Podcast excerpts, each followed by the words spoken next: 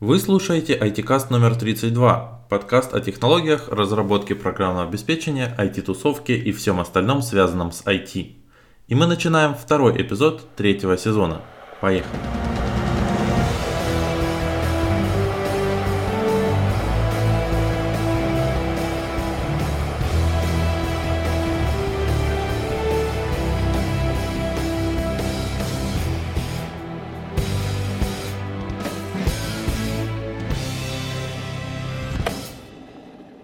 Добрый день, дамы и господа.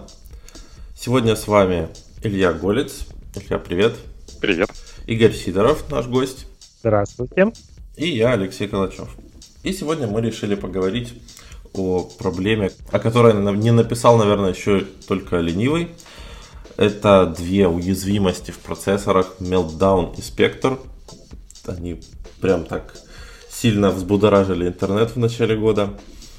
И как раз сегодня мы решили поговорить вообще о том, что это такое, вообще что это за уязвимости, какие процессоры этому подвержены, чем это все грозит и вообще как себя обезопасить, чем это все э, обернется. Как жить-то дальше? Да, как жить дальше. Ну, если немножко посмотреть в историю, да, буквально, то есть когда это все вообще началось. Это началось в декабре прошлого года, когда некая группа исследователей решили посмотреть на один из э, патчей от э, Intel, Amazon и Google, который снижает производительность процессоров э, до 30%. И в плане того, что, ну, то есть какие-то там описания этого патча, они были не очень, весьма расплывчатые и не очень какие-то важные, но при этом все производители очень сильно настаивали на том, что надо эти патчи устанавливать. Ну и, в общем, у исследователей закралось подозрение, что, возможно, там что-то что не то. Возможно, этот патч зак- закрывает какую-то весьма э, важную уязвимость. В общем, они начали изучать это все, и сейчас, пока не вдаваясь в подробности, в общем, они обнаружили некую уязвимость, назв- названную Meltdown. То есть эта уязвимость была в процессоре Intel. Что интересно, они тут же отправили отчет в Intel о том, что, ребята, у вас тут прям такой очень серьезный баг. На что им Intel ответила, да, спасибо большое, что вы нам сообщили про этот баг, но вы вообще уже четвертые. И оказалось, ну то есть вот эти ребята, они очень удивились, что оказалось, что они, они и вот еще три команды в течение буквально там с разницей, ну, наверное, 1-2 месяца, они все этот баг обнаружили. А этому багу уже там, если не что-то около 15 лет. Самыми первыми, насколько я знаю, обнаружили этот баг э, специалисты из Project Zero. Это такое специальное, специальное подразделение Гугла, в котором сидят э, супер кулхацкеры и пытаются что-нибудь взломать. И потом они обнаруживают какую-то уязвимость и докладывают об этом на компании производителя этих уязвимостей. В общем, точно так же они нашли сначала Spectre, потом Meltdown, Почему, собственно, вся паника это произошла? Дело в том, что сама Intel, она готовила пресс-релиз, ну и, собственно, всякие патчи к этому всему. Но было так, есть такое издание Register.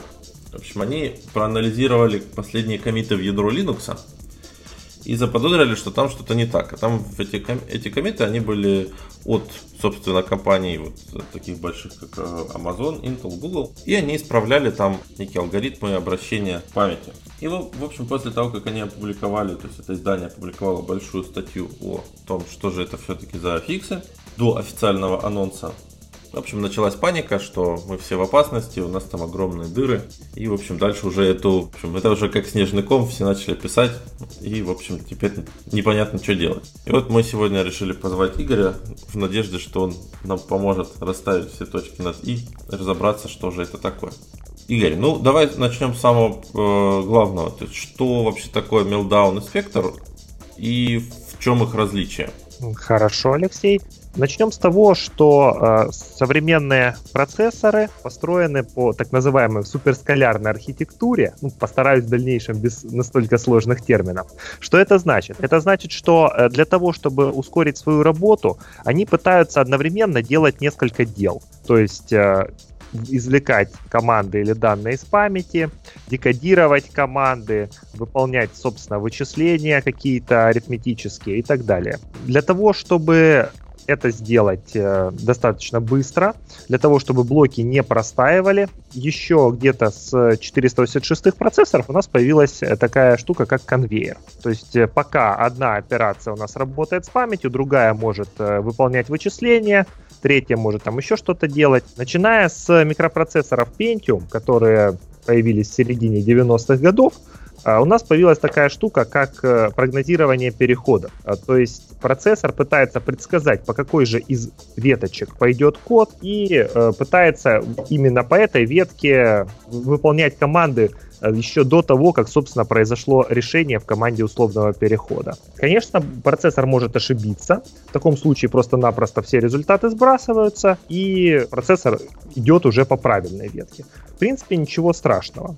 Но вот именно здесь у нас и кроется уязвимость, которую назвали спектр. Исследователи подумали, хорошо, код э, у, нас, у нас может выполняться код, который, в принципе, выполняться не должен. То есть там выглядит конструкция э, примерно так, в том примере, по крайней мере, который приводили в официальных документах. Проверяется, попадает ли у нас индекс в допустимые для него границы. И если попадает, то идет обращение к массиву. Иначе никакого обращения не происходит. Но процессор же может идти вперед и выполнить обращение к массиву еще до того, как у нас произошла проверка на правильность индекса. И тогда произойдет обращение к памяти вне разрешенных рамок, вне границ этого массива. Обращение к памяти вне границ этого массива — это вполне себе типичный сценарий для ну, какой-либо эксплуатации уязвимости. Принципе, ну, чуть-чуть забегу вперед. И Meltdown, и Spectre, э, основная их цель, это прочитать ту память, которую в нормальных условиях наш процесс прочитать не имеет никаких шансов у него просто на это нет необходимых полномочий, как в случае Meltdown, или ему это не позволит э, конструкция кода, как в случае спектра. Так вот, в случае спектра э, мы не должны выполнять этот код, а в принципе вот с точки зрения тех же архитекторов Intel все было хорошо. Ну и что, ничего страшного, даже если этот код и выполнится, но в конце концов мы э, дойдем до команды условного перехода, и в случае, если она была выполнена, предсказание перехода произошло неправильно, э, мы просто-напросто все результаты сбросим и пойдем уже выполнять правильно. И никто ничего не увидит. Но, как выяснилось, имеются побочные эффекты. А побочный эффект состоит в том, что когда процессор обращается к памяти, те данные, к которым он обратился, точнее ту страничку, единицу памяти, к которой он обращался, кэширует. И потом можно посмотреть, а какую же из страниц он кэшировал. Для этого э, в обоих случаях у нас сначала сбрасывается кэш, то есть все страницы из него удаляются. Потом, после того, как э, была проэксплуатирована уязвимость, была попытка вот это выполнения того кода, который выполняться не должен, проверяется время отклика для страниц. И время отклика для страницы, которая есть в кэше, существенно меньше, чем время отклика для тех страниц, которые в кэше отсутствуют. И таким образом мы можем видеть, какой странице был кэш, было обращение, потому что она присутствует в кэше, и, соответственно, сделать предположение о отдельных битах или даже байтах, той памяти, к которой мы доступа иметь по определению не должны. То есть э, суть обоих атак в том, что мы получаем э, доступ к тем областям памяти, которым нам их получить нельзя. Э, Meltdown для этого использует ошибки при прогнозировании переходов и побочные эффекты, которые возникают при эксплуатации такого кода. Извиняюсь, спектр использует. А что касается мелдауна, тут ситуация одновременно и хуже, и лучше. А хуже она в том, что с помощью мелдауна можно получить доступ э, к, даже к, не, не только по, по, к памяти пользовательского процесса, но и к памяти ядра. То есть э, Meltdown позволяет обходить э, один из э, фундаментальных механизмов защиты, который присутствует, если не изменяет память, начиная с 386 процессора и примерно в том же виде сохранился до сих пор. Это вот кольца защиты. То есть если бы мне полгода назад сказали, возможно ли из кольца защиты 3 прочитать код ядра, находящийся в кольце защиты 0, я бы сказал, нет, это невозможно. Сейчас выясняется, что определенным путем, путем вот анализа вот этих косвенных побочных эффектов, э, это можно сделать. Что делает Meltdown? Код для эксплуатации этой уязвимости выглядит примерно следующим образом. Идет обращение памяти, которая нарушает, собственно, вот этот вот механизм колец защиты. И дальше идет код, который байт, считанный из э, области памяти, находящейся в более высоком кольце защиты, как-то использует. Использует для, в качестве индекса для обращения к другим областям памяти. Понятное дело, смотря на этот код, может, любой специалист может сказать, что в первой же инструкции у нас произойдет ошибка, процессор поймет, что код не должен иметь доступа к этому адресу и сбросит общее, общую ошибку защиты. Дальше исполнение кода не пойдет.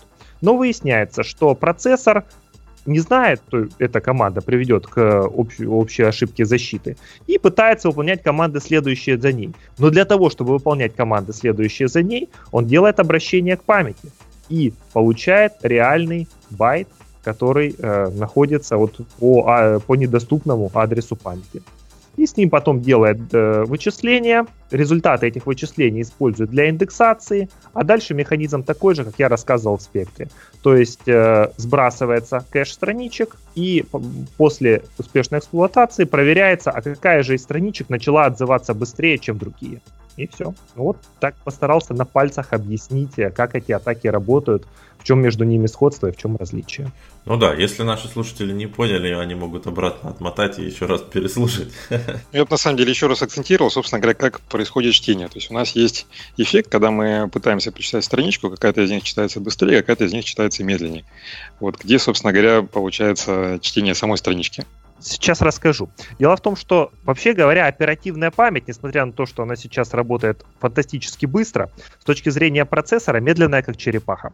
Поэтому в процессоре есть э, такой блок, который называется кэш. Ну, на самом деле, там несколько уровней кэширования, но не суть. Если процессор обращается к какой-то страничке в первый раз, и ее в кэше нет, то э, страничка считывается из оперативной памяти, и попадает в кэш. Когда процессор обращается к той же страничке в следующий раз, он уже не лезет в оперативную память. Он уже смотрит в кэш, и обращение происходит в несколько раз быстрее. Да, но в первый раз, когда мы попытались к ней обратиться и действительно ее прочитали, эти все результаты сбросились, потому что у нас на следующем этапе вот этот наш конвейер, он отрубил всю вот эту ветку вычислений.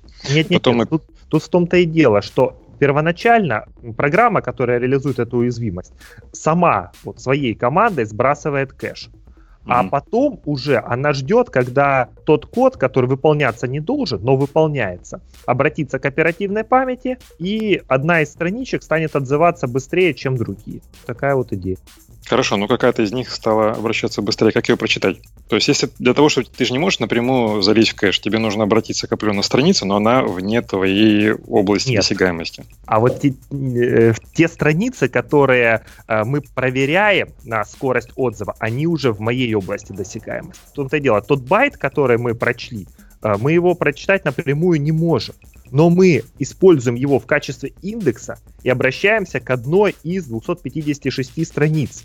То есть, получается, ты читаешь Эта байт? страница типа... попад... Да, я читаю байт, я использую его в качестве индекса для выбора а, из одной из 256 страниц, и эта страница начинает отзываться быстрее. И теперь мне осталось только узнать, какая же из страниц отзовется быстрее. Все. То есть ты, по сути, прочитал какую-то страницу, тебе ее содержимое не интересно, тебе важно, что ты знаешь этот индекс, и этот индекс — это тот байт, который ты хотел прочитать. Да, да. И я просто я определяю, да, я определяю, какая страница отозвалась быстрее, и индекс этой страницы равен содержимому того байта, который мне удалось прочитать. И так я могу читать, если если мне не изменяет память, в этих бумагах была точная цифра, со скоростью несколько сотен килобайт в секунду от ядра. Ну, нормально. Нормально так, да. Но это получается в обоих вот архитектурах, да, вот э, десктопных. И Intel, и AMD механизм примерно одинаковый. А вот тут интересный момент. Э, дело в том, что Meltdown рассчитан только на процессоры от Intel. То есть такое безобразие, как э, чтение байт из другого кольца защиты до, до того, как будет реально выполнена проверка, такое есть только у Intel. Спектр — это э, уязвимость, э, рассчитанная на неправильное прогнозирование переходов. И вот она присутствует и у Intel, и у AMD, и даже, по-моему, в армовских архитектурах. Да, в армовских она тоже присутствует, но, если я не ошибаюсь, она присутствует только у самых топовых, ну, то есть самых производительных процессоров. Ну, это, в принципе, очевидно, то есть там, где вот это прогнозирование есть. То есть, если там взять да. армовские какие-то процессоры, которые установлены там во всяких тостерах и в дешевых Android устройствах, то там такого нет. Да, действительно, интересный момент заключается в том, что чем э, сложнее, чем производительнее процессор, э, тем больше приходится изощряться инженерам, которые его делают, и тем сильнее они пытаются вычисления распараллелить. И действительно, те процессоры, которые построены по архитектуре ARM, но предназначены для устройств, которые питаются от батарей, особенно для устройств, которые должны работать долго, какие-то датчики, например, там действительно э, во главу угла становится энергопотребление. Они просто не могут себе позволить такую роскошь, как э, прогнозирование переходов, потом сброс того, что они уже рассчитали, и э, расчет заново в случае, если прогноз ошибся. У них э, во главу угла ставится прежде всего компактность и низкое энергопотребление. А когда мы говорим о процессорах, построенных по той же архитектуре, но гораздо более мощным, там, да, во главу угла выходит производительность, и, естественно, появляются вот эти вот все особенности суперскалярной архитектуры. Окей, ну разобрались э, с вроде с масштабом проблемы.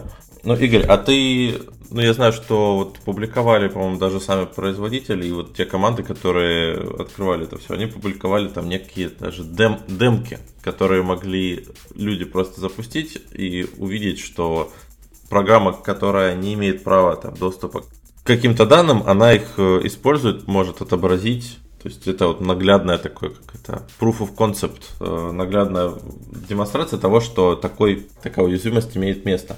Э, ты такие программы смотрел, запускал, нет?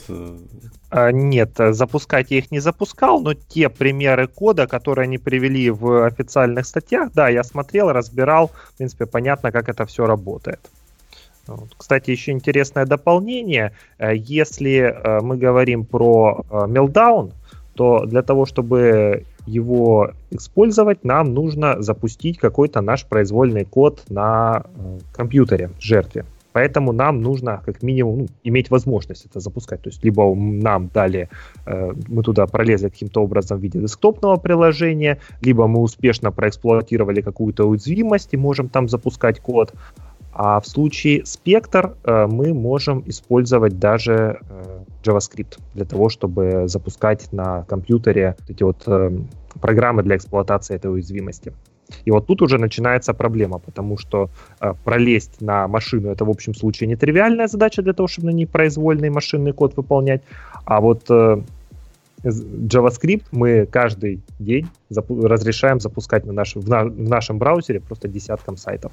Насколько я понял, вот эти фиксы, которые э, опубликовывают э, компании-производители, то есть там операционных систем и чипов, им легче вот я не помню, какой-то из этих багов легче закрывается, какой-то сложнее. Вот спектр легче закрыть? Нет, мелдаун э, легче закрыть. Игорь, ну а как вообще происходит вот это вот закрытие уязвимости? Что касается мелдауна, есть несколько способов. Самое простое, наверное, будет в обработчик 13-го э, прерывания, вот это общие ошибки защиты, э, поставить инструкцию, которая перезапишет содержимое регистра CR3. Это приведет к тотальному сбросу кэша всех страниц, и та страничка, которая должна бы отзываться быстрее, будет отзываться так же, как и все остальные. Конечно, это приведет к неприятностям с той стороны, что сбросится весь кэш, его заново надо будет наполнять, система станет на некоторые там секунды работать медленнее, пока опять кэш не заполнится актуальными данными, но тем не менее это работает. В конце концов, не так часто происходит вызов вот этого прерывания, общая ошибка защиты. А второй подход э, нужен для, для того, чтобы защитить ядро. А, есть специальные патчи, если мне не изменяет память, называется Kaiser, которые просто-напросто смешивают адресацию. То есть э, адресация, как ее вот видит э, программа в пользовательском режиме, и адресация ядра не совпадают. То есть программа пытается обратиться по этим адресам, но в тот момент, когда она выполняется, в CR3, в каталоге страниц, таблице страниц просто-напросто находятся другие данные. И по этим данным можно обращаться к пользовательским данным, тем, которые находятся в кольце защиты 3.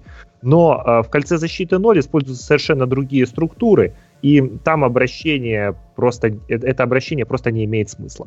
То есть, такие То есть, когда файлы... вот этот, да. через этот индекс ты получил значение конкретного байта, на самом деле выясняется, что этот байт вовсе не то, что ты хотел прописать. Да, что он, он указывает не пойми куда. То есть ядро там остается видимым, но остается видимым совсем маленькая его часть. А все остальное просто не видно. А за счет чего теряется 30% производительности? Я думаю, как раз за счет э, сброса кэша и необходимости переключения между вот, различными структурами, используемыми для страничной адресации. Там, по-моему, вот эта вот адресация как раз, то, что сдвигаются адреса, за счет этого как раз там да. много в вычисления идет. То есть эти патчи были, в общем-то, известны давно э, для ядра. Просто в том, что они используются для защиты от несколько других атак, которые были менее распространены, более сложны в реальной эксплуатации. А сейчас они оказались очень-очень к месту и позволяют нормально защититься от мелтдауна, но за счет потери производительности. Что касается защиты от спектр, как таковой защиты на нынешний момент просто нет. Потому что, смотрите, когда у нас э, происходит э, эксплуатация мелдауна, есть два момента. Первое, э, происходит сброс 13-го прерывания общей ошибки защиты, и эта ситуация нештатная мы можем какие-то меры противодействия разместить в этом обработчике. Во-вторых, у нас про, э, Meltdown рассчитан прежде всего на чтение памяти ядра, ну, в принципе, и других пользовательских процессов тоже. Вот. Но прежде всего основная его ценность, в отличие от спектра, это именно э, возможность читать память ядра, где могут находиться криптографические ключи и прочие ценные данные. Так вот, э, мы можем с помощью патчей типа Kaiser неплохо защититься от чтения ядра. А со Spectre ситуация гораздо хуже, потому что ничего нештатного при эксплуатации Spectre не происходит. Происходит абсолютно обычное выполнение кода. Ну и что, что ошибся наш блок предсказания переходов и выполнился код, который выполняться в принципе не должен. Здесь ничего необычного нет, это такие ситуации, я уверен, за секунду происходят несколько тысяч раз в процессоре. Поэтому как-то отличить обычную ситуацию ошибки протензирования перехода от злонамеренной это тяжело. А Intel обещает выпустить э, процессоры с аппаратной защитой от Meltdown и Spectre, э, но судя по тому, что выход таких процессоров анонсирован только к концу года, задача реально нетривиальна. То есть, э, во-первых, ее нужно решить, решение нужно протестировать, и в-третьих, нужно выпустить в кремнии новые процессоры. А цикл выпуска новых э, микросхем современных все-таки достаточно. Ну, мне казалось, там этот цикл вообще он чуть ли не больше года. Для того, он чтобы выпустить в этом году, они должны были об этом узнать еще довольно-таки давно, еще летом прошлого года, как минимум. Вполне возможно, что да. Вполне возможно, что публикация скажем так, они узнали об этом за несколько месяцев до э, публикации и сразу же начали принимать меры, формировать команды для того, чтобы придумать, как эти уязвимости закрыть. Там же, по-моему, как раз сейчас Intel выпускает какой там i9. По-моему, уже выпустила. Значит, выпустила. У них, получается, вся вот эта история, она внутри по-прежнему есть. Да, дело в том, что, как я говорю, э, блок прогнозирования переходов появился еще на первых пентиумах, и там же начали появляться интересные вещи, связанные с его обманом. И этот блок, собственно, существует практически во всех современных высокопроизводительных процессорах. Слушай, ну я вот так э, понял, что спектр, во-первых, э, проще, ну, то есть он более распространен, его легче эксплуатировать, там, хоть JavaScript, и он еще и хуже фиксится. Да, действительно, спектр хуже фиксится, но я не согласен с тем, что его проще эксплуатировать. А, как выглядит эксплуатация мелдауна? Мы создаем код, который будет, э, собственно, эксплуатировать уязвимость, и создаем код, который будет выполнять э, подготовку, сброс кэша и, э, собственно, чтение страницы, выяснение, какая же из них быстрее отзывается. Проблема в том, что у нас будут возникать при выполнении нашего кода вот этот пробы, будут возникать общие ошибки защиты. Поэтому нам нужно как-то это обойти. Самое простое, наверное, форкнуть процесс, сделать его копию, потом выполнить вот эту вот пробу. Один процесс, который выполнил пробу, благополучно будет операционной системой закрыт. А второй процесс э, после гибели первого выполнит э, уже э, узнает, какая из страниц отзывается, мед, отзывается быстрее, Э, и повторит это снова. Вроде как есть какие-то более изощренные техники, как-то можно подавлять возникновение вот этих вот э, ошибок. Ну, это вопрос, насколько мы имеем контроль над вот этими механизмами операционной системы. Но факт в том, что в случае мелдауна мы все делаем сами, Э, и мы... Ну, нам нужен физический доступ к компьютеру. Не, не совсем физический доступ к компьютеру, нам нужна возможность выполнять на этом компьютере произвольный код. То есть успешно проэксплуатировать какую-то уязвимость. Ну, как говорится, метасплоид в зубы и вперед. Э, что касается спектра. Э, спектр рассчитан на использование уже имеющегося кода. То есть нам нужно будет найти в коде программы вот эту вот конструкцию, э, если индекс в границах массива, то обра- произвести обращение к массиву и ее использовать. Э, то есть мы первые несколько раз вызываем этот код с корректным индексом, обучаем блок прогнозирования переходов таким образом, что он решает, что э, тело нашего ифа будет выполняться чаще, чем не выполняться, а потом даем не, неправильный индекс, и обращение происходит туда, куда уже не нужно. С другой стороны, есть плохая новость. Э, исследователи в области информационной безопасности давно умеют искать необходимые им фрагменты кода в программном обеспечении. Антивирусы таким нужно, занимаются активно. Да. Здесь нужно будет просто разработать правила поиска соответствующих кодовых блоков и натравить дизассемблер плюс вот такой поисковик на имеющееся ПО, прежде всего на браузеры. Еще, как я понял, э, из-за того, что все выполняется, в принципе, в рамках ну, логики да, процессора, то факт того, что на данной машине была использована уязвимость Meltdown или Spectre, она никак не фиксируется ни в каких логах, ни в чем. То есть э, жертва, не, жертва не, может, не сможет узнать, что вообще факт такой был. GPF разве что можно попробовать ловить. Да, э, можно попробовать ловить GPF, если их никак не перехват ни, никак не перехватили, никак не подавили, да, они должны быть видны. Это для случая мелдауна. Спектр, как я и говорил, это полностью штатное э, выполнение программы. То есть, ну и что с того, с того что мы выполнили код, который э, не должен был выполняться. Код, который, при котором происходит обращение к памяти за границами нашего массива. Он же как бы и не был выполнен. К тому моменту, когда мы э, провели проверку, которая у нас в условии нашего ифа, мы просто-напросто очистили конвейер, все результаты выполнения этого кода удалили, и все, все хорошо. Но остался побочный эффект, связанный с изменением времени обращения к памяти. Так что спектр, в принципе, отловить невозможно. Возможно, поэтому его и назвали спектр. Призрак. То есть... Э, Это, наверное, есть, такой отсылка к Джеймсу Бонду, да, 007? Возможно. Да уж, конечно, чем больше вот узнаешь про эти уязвимости, тем больше удивляешься, как они вообще остались незамеченными в течение вот сколько, 15-20 лет, когда там первый Pentium вышел. Наверное, уже около 20, ну, да, да нет, не наверное, точно 20 лет уже есть. Они появились где-то в 95-м, кажется, году, э, так, на, на, на вскидку. А, а сейчас уже 2018, то есть больше 20 лет. А как вы думаете, вот, ну, почему так произошло, что 20 лет была тишина, а потом сразу 4 независящих друг от друга источника сразу же нашли и сообщили об этой уязвимости? Я даже больше тебе скажу. Вот я это уже писал там ВКонтакте у себя, то, что команды, которые работают над процессором, это все-таки немножечко разные команды, там люди работают немножечко разные, и обычно это очень хорошие специалисты, победители всяких там олимпиад с квадратными головами большими, и все они, грубо говоря, независимо друг от друга, вроде как, вот все они сделали у себя такие вот ошибки однозначно одинаковые, схожие. Никто из них не догадался ни разу. То есть это такой баг в системе у победителя Олимпиад?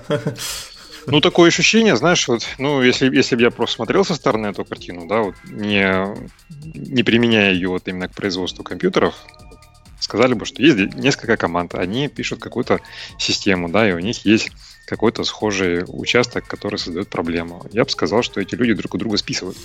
Ну, не всегда так. Дело в том, что зачастую к одним и тем же открытиям люди приходят примерно одновременно. То есть э, спор о том, кто придумал телефон, кто первый, решился, по-моему, э, там цену вопроса определяли несколько часов.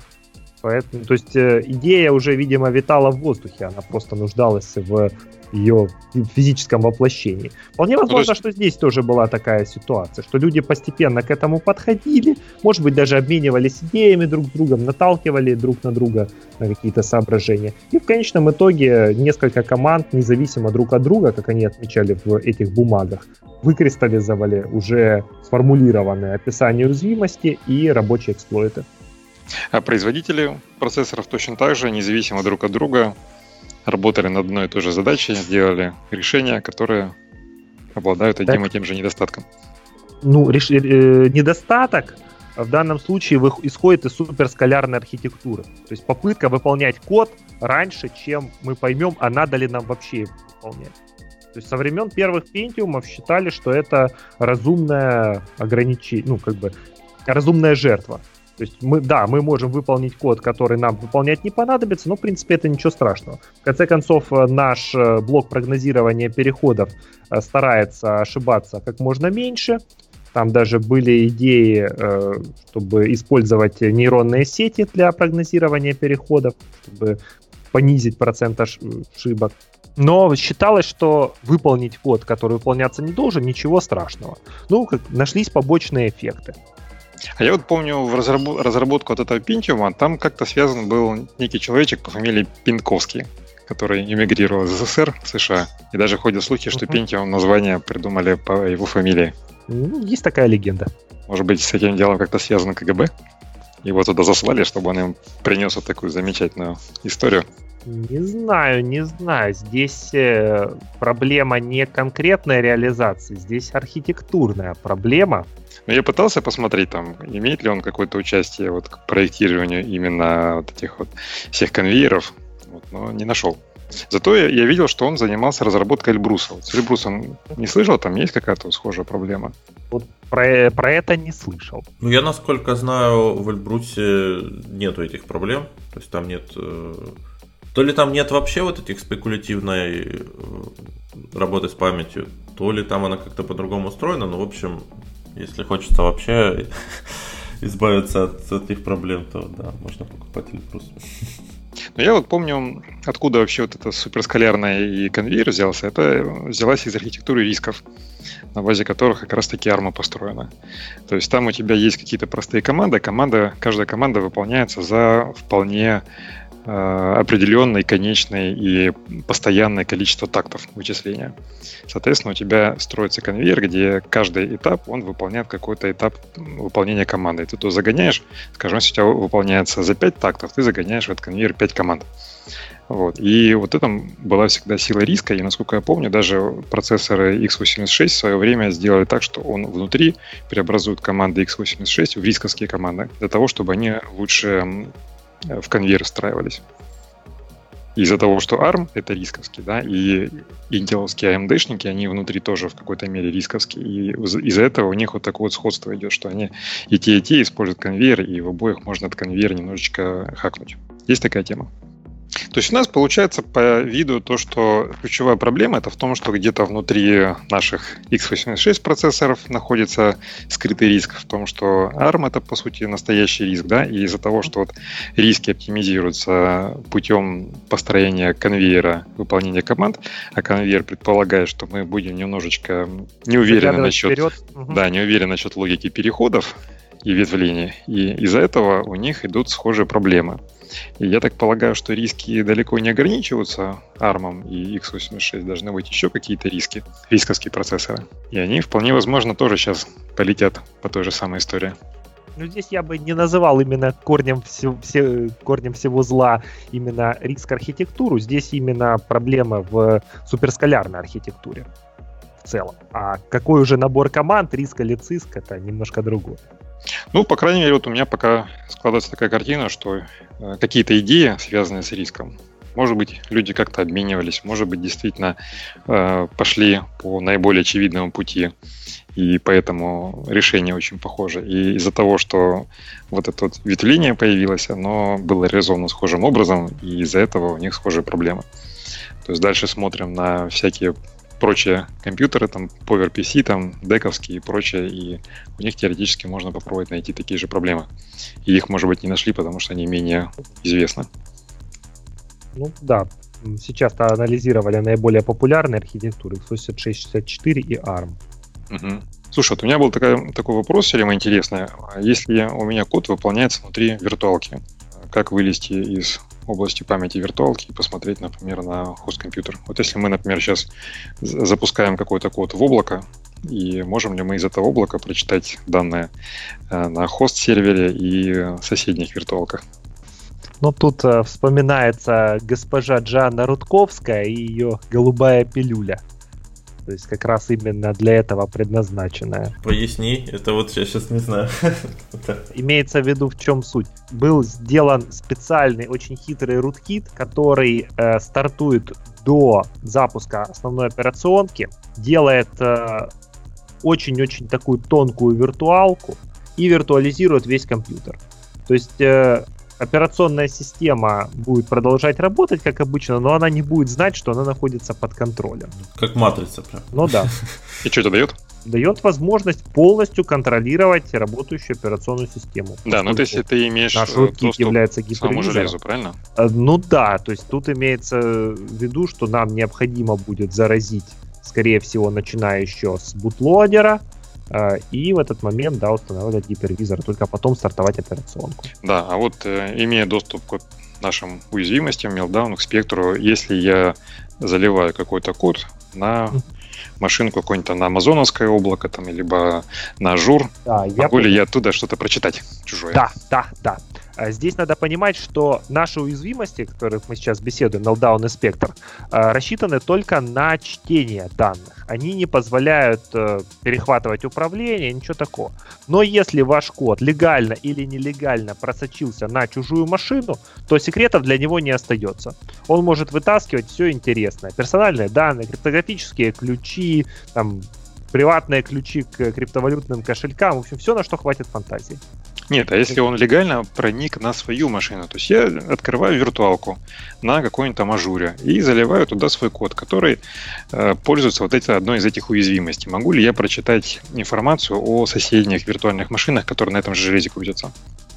Смотреть на техники виртуализации, которые используются, но скорее всего нет.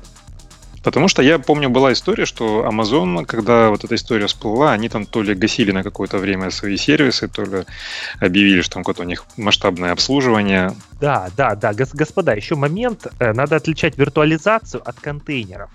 А, то есть в, в случае нормальной виртуализации вы не сможете получить доступ к другим виртуальным машинам на том же компьютере. А вот в случае контейнеров тут запросто. То есть докерами это Да, контейнеры работают внутри одной операционной системы. О, слушай, а вот, кстати, если у нас есть э, хостинг там облегченный, когда мы размещаем только веб-сайт, получается, здесь вполне можно ходить по чужим сайтам.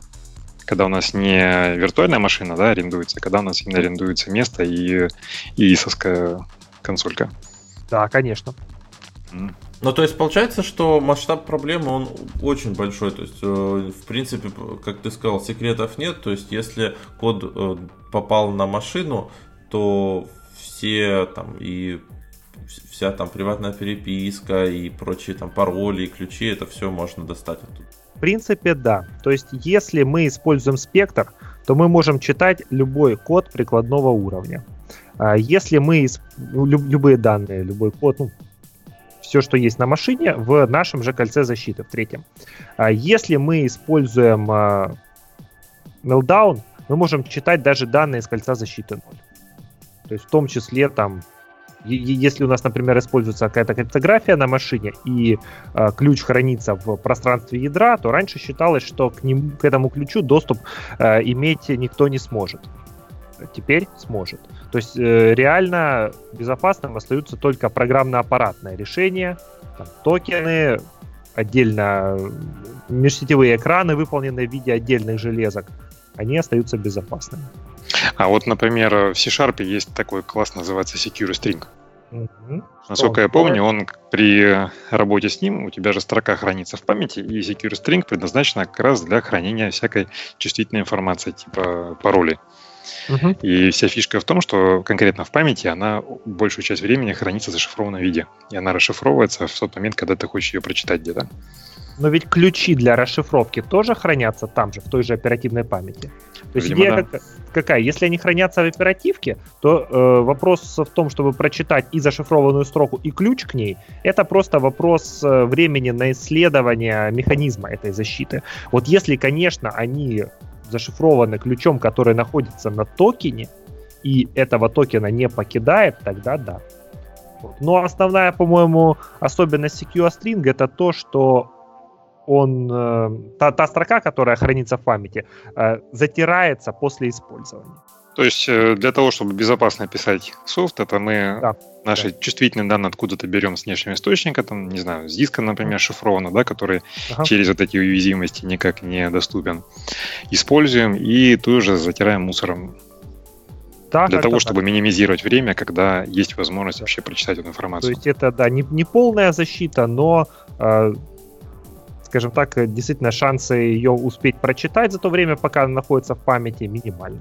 Вероятность крайне мала, да, как говорится, мемчики. Да. Но вообще, есть ли еще какие-то способы, вот как себя обезопасить? В том плане, что, ну, там, с обновлениями тоже интересно, да? Сначала все говорили, срочно все ставьте обновления, потому что пусть, ладно, производительность падает, но зато у нас не будет. Будут закрыты эти все уязвимости, что можно закрыть. А потом говорили, что такие обновления вызывают там перезагрузки и зависания, что пока надо повременить э, с установкой. В общем... Какие без обновления уничтожают вообще МД? Неудивительно, что они вызывают какие-то проблемы, потому что писали, скорее всего, эти обновления в крайней спешке, и протестировать их толком просто не было времени. Ну да. При том, что, как мы выяснили, информация гуляет уже где-то, наверное, около полугода, как минимум. Угу. Ну, делались же... на спешке. Да. А, надо построение любой системы защиты информации определяется с того, что мы защищаем и кто будет нас атаковать и зачем. Поэтому, если у вас просто обычный компьютер, там, скорее всего, защищать особо нечего. Коллекцию котиков. Просто, да, да. Ставьте вовремя обновления, э, не храните конфиденциальную информацию на дисках, особенно в незашифрованном виде, и будет вам счастье. Не держите ее открытой в программке долгое время. Да. Если у вас есть какая-то действительно серьезная, интересная информация, можете поступить так, как в свое время поступил Брюс Шнайер. Э, он пошел в ближайший компьютерный магазин, купил там недорогой ноутбук, разобрал его, аккуратненько плоскогубцами выдернул все, что относится к беспроводной связи. Вот, собрал, установил на него операционную систему Linux и работал там с теми документами, которые он не хотел бы, чтобы попали в чужие руки. Причем, я так полагаю, он ее держит, держит выключенной, потом, когда нужно поработать, включил, быстренько поработал, выключил. Да, Естественно, а если ноутбук не очень большой, то его удобно целиком запирать в сейф. Но опять же, надо понимать, что кому мы противостоим. Если мы противостоим, там, э, словно говоря, низкоквалифицированному атакующему, это одно дело. Если мы простым высококвалифицированным атакующим, то нам нужна постоянная физическая охрана, потому что есть квалифицированные взломщики, которые могут открыть дверь и сейф так, что не останется следов. Есть способы съема информации с помощью PMIN. Вот. И есть, опять же, способы защиты от них эффективные, но, к сожалению, довольно дорогие. Опять же, нам надо думать, что мы защищаем и от кого мы защищаем. Ну, я так вижу, что в бытовом применении самая ценная информация может быть это какие-нибудь кошельки биткоинов. Потому что их потом вернуть очень сложно, если вдруг что-то случилось. Угу. Деньги, да? скажем, с карточки уведут, их еще есть какой-то небольшой шанс вернуть, да? Ну, чуть больше, чем с биткоинами, по-моему. Но опять же, не надо хранить эту информацию на компьютере в открытом виде. Храните ее на отдельных флешках, желательно зашифрованных. Только не забывайте запоминать или даже записывать пароли и храните где-нибудь в другом надежном месте. Не вместе с зашифрованной информацией. Вот да, кстати, многие же пользуются менеджерами паролей типа OnePassword, то есть у них там может быть на, на, на компьютере установлена программа, в которой, получается, хранится все. Uh-huh. Вот, если какой-то... Оно хранится все зашифрованным. Ну да, но как ты уже сказал, ключи-то хранятся там же в памяти. Да, в принципе, да. Ну, учитывая, что OnePass это очень популярная тема, на нее очень выгодно делать вектор атаки. Ну да. Кстати, да, там можно сразу очень много учетных записей получить от различных сайтов. Там можно получить, возможно, сохраненная информация кредитных карт, за которой всегда идет охота. Может быть, ну, даже в современных вам... реалиях и кошельки биткоина. На это я вам отвечу, что надо обязательно делать двухфакторную авторизацию. Угу. Дополнительно к каждому паролю. Это да. Тогда знание пароля тебя никак не... Ничего тебе не даст. А карточка нужно пользоваться виртуальной, на которую ты перекидываешь денежку, которую ты собираешься заплатить. И в течение минуты-двух эти деньги нужно тратить. Тогда забирайте мою карточку, забирайте пин-код от нее. Делайте, что хотите, там денег нет никогда. Кстати, да, тоже очень хороший подход. Это не держать много денег на карте, а держать их на счете, к которому доступ получить гораздо сложнее. Ну, можем даже еще усложнять. То есть у тебя есть отдельно, скажем, какой-то настоящий банк, в котором есть счет, есть карточка, а есть еще какая-нибудь виртуальная карта Яндекс Денег от которой пароль можно хранить. Вот у меня, например, хранится именно от Яндекс денег. Uh-huh. Никогда, в принципе, денег нету, и никакого счета связанного нету. Есть знание этого пароля вообще никаких денег тебе не покажет. Так-то ты, если украдешь там пароль к Сбербанк онлайн, у тебя, в принципе, есть какая-то возможность там получить доступ к настоящим деньгам. Если ты получаешь доступ э, к карточке Сберовской, у тебя есть теоретический вариант сделать карточку, намагнитить вот эту магнитную полосу, сунуть ее в Сбербанк, этот, в банкомат, и попробовать там получить доступ к счету. Вот. А отдельная карта от другого банка, она тебе ну, дает ну, гораздо больше безопасности. Тут, конечно, вопросы к нашему замечательному Сбербанку. Или, кажется, еще в Альфе есть возможность с помощью карты получать доступ э, к всем счетам, не только к карточным. Это, конечно, безобразие. Тут нужна дополнительная авторизация какая-то. Да. Ну, когда как, когда удобно. Опять а... же, удобство это обратная сторона Да, да, да. Информационная безопасность это вопрос компромисса между удобством и безопасностью. То есть очень легко сделать абсолютно защищенную систему, которая будет полностью невозможно пользоваться. Ну, когда-нибудь сделают еще там авторизацию по лицу. Соответственно, ты будешь подходить к банкомату, она будет смотреть, лицо не то, и не пускать тебя никуда. У- уже сделали авторизацию по лицу и по отпечатку пальцев, и чего только нет. Не работает, да? Да. Просто в том, что эти все системы прекрасно существовали 10-15 лет назад, ну, сейчас они дошли до массового применения. Спасибо одной известной компании, которая может сделать вообще любую технологию, и миллионы хомячков радостно скажут, ух ты, как, какая техника! Продаю почту. Как, как же мы такое. раньше жили без этого, да. То, что это существовало давным-давно, никого не волнует. Но она может ее продать просто технологию. Там, да, продажники там сидят хорошие. Ну правильно, как это. Самое главное, понимаешь, что раньше была эта технология, она требовала большого ящика, а теперь эта технология требует маленькой выемки на экране. Ну, это да. Да, конечно, ми- миниатюризация это серьезно, ну и опять же повышение э, качества работы, уменьшение количества ложно-позитивных, ложно-негативных срабатываний, это все серьезно. Да, 100-500 точек, и не нужно 220 вольт туда тянуть. Да. Зато на старой технике можно было выжечь сетчатку глаза. Это не тот человек.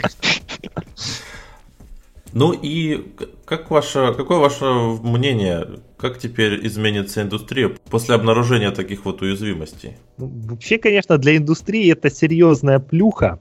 То есть я видел такие очень гневные статьи, в котором говорилось, ребята, ваши маркетологи продавали нам то, что ваши инженеры фактически взяли взаймы. То есть они взяли взаймы производительность процессоров у безопасности. И сейчас это, похоже, пришла пора этот долг отдавать. То есть автоматически процессоры станут медленнее. Я, конечно, не думаю, что они станут медленнее на 30-50% после выхода аппаратных фиксов для вот этих уязвимостей. Все-таки у Intel инженеры не глупые, они постараются э, воздействие вот это вот максимально снизить. Но какая-то цена определенно будет, потому что, естественно, дополнительные проверки скажутся на эффективности работы процессоров. Вот. Ну и, конечно, доверие после этого к э, Intel особенно будет меньше. Ведь если говорить про Meltdown, AMD сделал так, что сначала все-таки проводится проверка того, попад... находится ли адрес в нужном кольце защиты, и только потом уже непосредственно происходит этого адреса разыменование и обращение к нему. А Intel решил, что да ничего страшного, мы можем сначала обратиться, а потом проверить. Поэтому, конечно, здесь доверие к Intel будет несколько меньше, и на месте AMD я бы этот факт э, форсировал бы. Говорил бы, что мы серьезнее относимся к проектированию наших процессоров. И вот, кстати, у нас вышла недавно линейка очень хороших процессоров, почти как Intel, но в два раза дешевле. Поэтому покупайте наши процессоры. Ну, кстати, для любителей конспирологических теорий, э, теорий заговоров, буквально, по-моему, полгода назад э, CEO Intel продал все свои акции ну там у него есть какая-то квота, которую он может продать, а какая-то у него закрепляется, потому что он руководит компанией. Вот он все, которые ему дозволено было продать, он продал. И как раз примерно в то время начи- начинали пер- ну, начались первые вот э, исследования вот по поводу в сфере вот этих ну, уязвимостей. Вполне возможно, да. Да, что он опасался, что вот эти публикация информации о этих уязвимостях нанесет урон репутации, а биржа у нас чутко реагирует на все. Почему нет? Кстати, раз мы уже заговорили про конспирологию, напомню один интересный случай. Э, израильские исследователи Бихам и Шамир придумали новый метод криптоанализа. И начали его испытывать на алгоритме, который был в то время стандартом. DES, Data Encryption Standard. И начали выяснять, что очень уж интересно построена структура его блоков замены, что количество раундов выбрано ровно так, чтобы сделать этот метод криптоанализа неэффективным. То есть, если бы было на один раунд меньше, то атака с использованием метода дифференциального криптоанализа э, проходила бы быстрее, чем полный перебор. А с этим количеством раундов она происходит медленнее, чем полный перебор. Вот и из чего был сделан вывод, что те разработчики этого алгоритма, или люди, точнее люди, которые их консультировали, потому что разрабатывали его люди, насколько я помню, то ли из NIST, то ли из IBM, а консультировали их люди из Агентства национальной безопасности США. Вот из этого был сделан вывод, что к этому моменту Агентство национальной безопасности США уже знало о атаке типа дифференциальный криптоанализ за несколько лет до официальной ее публикации. Серьезные люди там работают. Конечно. Ну да, кстати, вот это как раз агентство национальной безопасности АНБ, они уже отчитались в том, что они не знали, честно-честно, не знали про уязвимости спектра Meltdown и ни разу их не эксплуатировали. Но ни учем, ни уиноуные. Да, да, да, да, да. Кто его знает, как оно было на самом деле? Скорее, их не поймали на использование этих уязвимостей. Потому что если бы поймали. Э, дело в том, что э, код, э, который используется в государственных структурах, проходит проверку на наличие недекларированных возможностей. То есть, видимо, при подобных проверках ни разу их не ловили. Потому что уж очень там характерное получаются действия в виде очистки кэша и последующей проверки, а с какой же скоростью отзываются вот эти страницы. Ну, кстати, вот про наше государство, вот мы, у нас была передача, где там немножечко касались госуслуг и связанной инфраструктуры государственной, там все оборудование, которое используется во внутреннем периметре, все сертифицировано ФСБ и с аппаратной защитой. То есть там, видимо, народ к этому заранее подготовился. Понятно. Ну, кстати, вот э, от тебя 5 копеек насчет э, влияния на индустрию. Во-первых, есть небольшое подозрение, что когда появится новые процессоры защиты, у нас может чуть-чуть подражать всякие хостинги, потому что хостеры сразу захотят перейти на более защищенные процессоры.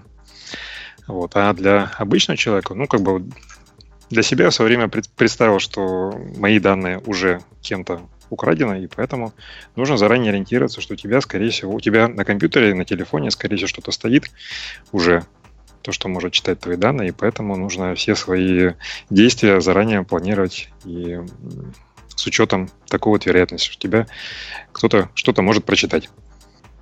Не ждать, не ждать данные, пока такие да. вещи произойдут, угу. а считать, что это уже произошло.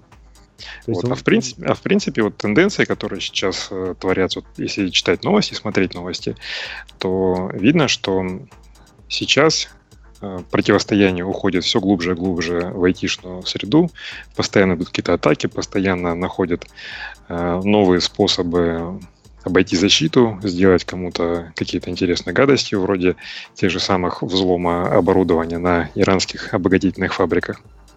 И понятно, что вот э, вопросы безопасности это вот ближайшие много лет будут основным направлением работы. С одной стороны, люди будут искать, как эту безопасность нарушить, а с другой стороны, как ее, наоборот, обеспечить. И я думаю, нас еще ждет очень много интересных открытий в этом плане. Конечно, потому что сейчас э, вектор противостояния потихоньку смещается в киберпространство, потому что, во-первых, это дешевле, чем полноценные военные операции, это куда менее заметно и не, не так плохо выглядит в СМИ. И может давать потрясающие результаты. Думаю, все слышали историю про червя Stuxnet, который привел к авариям на иранских центрифугах вывел из строя кучу очень дорогого и сложного оборудования. Ну, на днях, кстати, была похожая новость. Ее официально подали как чья-то атака хакерская, uh-huh. но выяснилось, что на наших вот э, круп, крупных э, сетевых бензозаправках э, выяснилось, что внутри оборудования самих колонок находится некое ПО модифицированное, которое завышает количество литров. То есть тебе наливают бензина меньше, чем пробивают в чеке, вот, но эта информация подается уже начиная с самого аппарата. Угу. Формально, конечно, все наши производители сказали, ой, что вы, что вы, это не мы, это кто-то нас взломал. Вот, но осадочек остался, как, как обычно. Учитывая количество денег, которые есть у сетевых производителей, понятно, что они могут, в принципе, себе позволить. И учитывая количество денег, которые сейчас вливаются в кибервойска, я uh-huh. так полагаю, что там бюджеты уже могут быть либо сравнимыми, либо даже больше, чем у производителей процессоров. Поэтому с той, с той стороны э, сил, средств гораздо больше на взлом безопасности, чем со стороны производителей. Конечно. Тут дело в том, что, как в любом э, случае противостояния, э, у обороняющегося есть э, серьезные, серьезная проблема, потому что он должен обороняться со всех сторон. В то же время атакующим достаточно найти одну точку, где они пробили защиту, и ей пользоваться. Ну что ж, вот такой у нас получилась беседа про уязвимости Spectre и Meltdown. Я надеюсь, что все было понятно нашим слушателям. Если что, присылайте вопросы на адрес itcastsobaka.gmail.com. Мы постараемся ответить на них. Э, советы по тому, как обезопасить себя, мы тоже дали, поэтому, пожалуйста, теперь дело за вами, следовать им или не следовать. Кто предупрежден, тот вооружен. Конечно. Да, мы, мы желаем вам, чтобы ваши компьютеры были и ваша информация была в безопасности.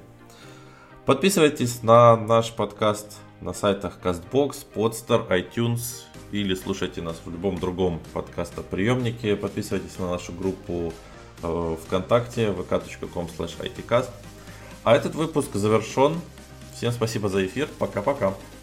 Спасибо. Пока. get